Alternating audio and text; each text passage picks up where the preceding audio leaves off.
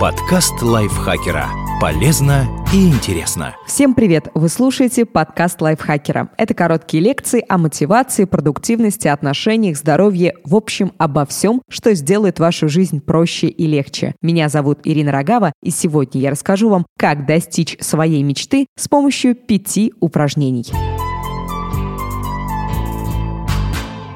У всех есть заветная мечта. И если вы сейчас не идете к ней уверенным шагом, у вас проблема. В какой-то момент вы можете обнаружить, что сами не знаете, чего хотите. Избежать этого помогут пять уроков из книги «Давно пора» Барбары Шер. Заведите воображаемых друзей. Если вы пока только лежите в направлении своей мечты, вам не помешают союзники. Те, кто никогда не будет критиковать вас или давить на совесть, но обязательно подскажет что-то дельное в трудной ситуации. Не знаете, где взять союзников прямо сейчас? Придумайте их, как американские индейцы, призывающие духов. Кого бы вы хотели видеть на своей стороне? Аристотеля, Бьонсе, Гарри Поттера? Пусть это будут герои книг и фильмов, реальные вымышленные персонажи, друзья детства или ваша собака. Придумайте, кто и где будет сидеть в вашем доме или рабочем кабинете. Каждый раз, когда вы будете сомневаться в своих силах, представьте, что каждый из них сказал бы вам «Учитесь принимать советы и помощь, записывайте подбадривающие реплики ваших союзников. Все это поможет в поиске реальных союзников в будущем. Разберитесь в своих чувствах. Одна из проблем современного мира в том, что мы прячем свои чувства. Не только от окружающих, но и от самих себя. Мы считаем недопустимым злиться на своего ребенка или завидовать лучшему другу. Но достичь цели сложно, пока не разберешься в себе. Поэтому учитесь прислушиваться к внутреннему голосу. И хватит отгораживаться от людей словами «все нормально». Есть страх, счастье, гнев и миллион их производных. И все люди эти чувства испытывают. Можно оставаться хорошим человеком и испытывать зависть и злость. Это нормально. А вот запрещать себе это уже наоборот. Составьте список эмоций, которые вы в своей жизни испытали. А теперь каждый день ставьте галочку рядом с той эмоцией, которую испытываете. Через какое-то время проанализируйте свой дневник чувств. Он многое о вас скажет. Не слишком ли часто вы беспокоитесь? Совсем не бывает игривого настроения? Тогда нужно понять, откуда это взялось и освободиться от негатива.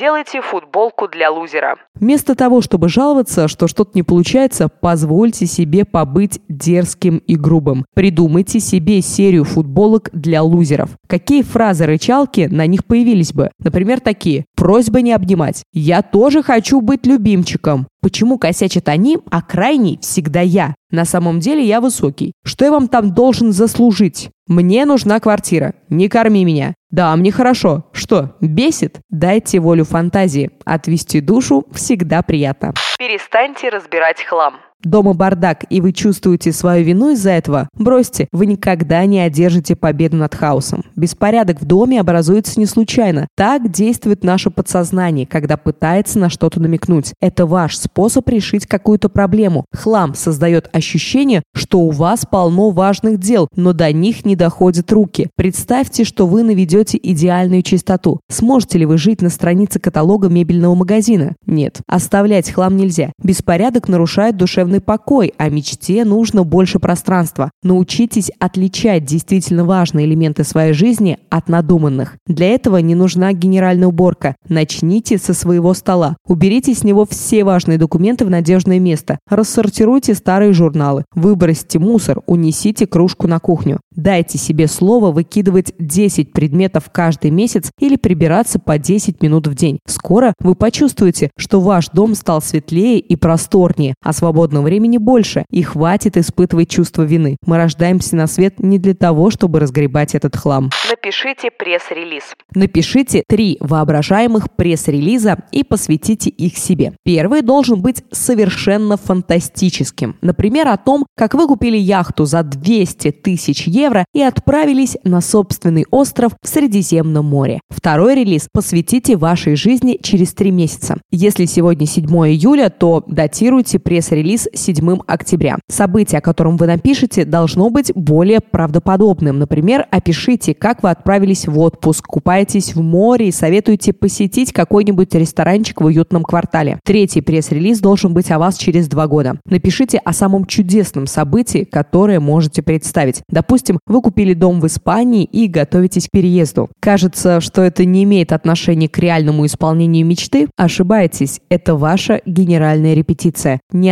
отказывайте себе в мечтах. Теперь у вас есть как минимум 5 упражнений, ведущих к цели. Спасибо вам большое, что прослушали этот подкаст до конца. Надеюсь, он вас вдохновил. Если это так, пожалуйста, не забудьте поставить ему лайк или звездочку, а также написать свой комментарий, конечно же, подписаться. До встречи в следующем выпуске. С вами была Ирина Рогава. Подкаст лайфхакера. Полезно и интересно.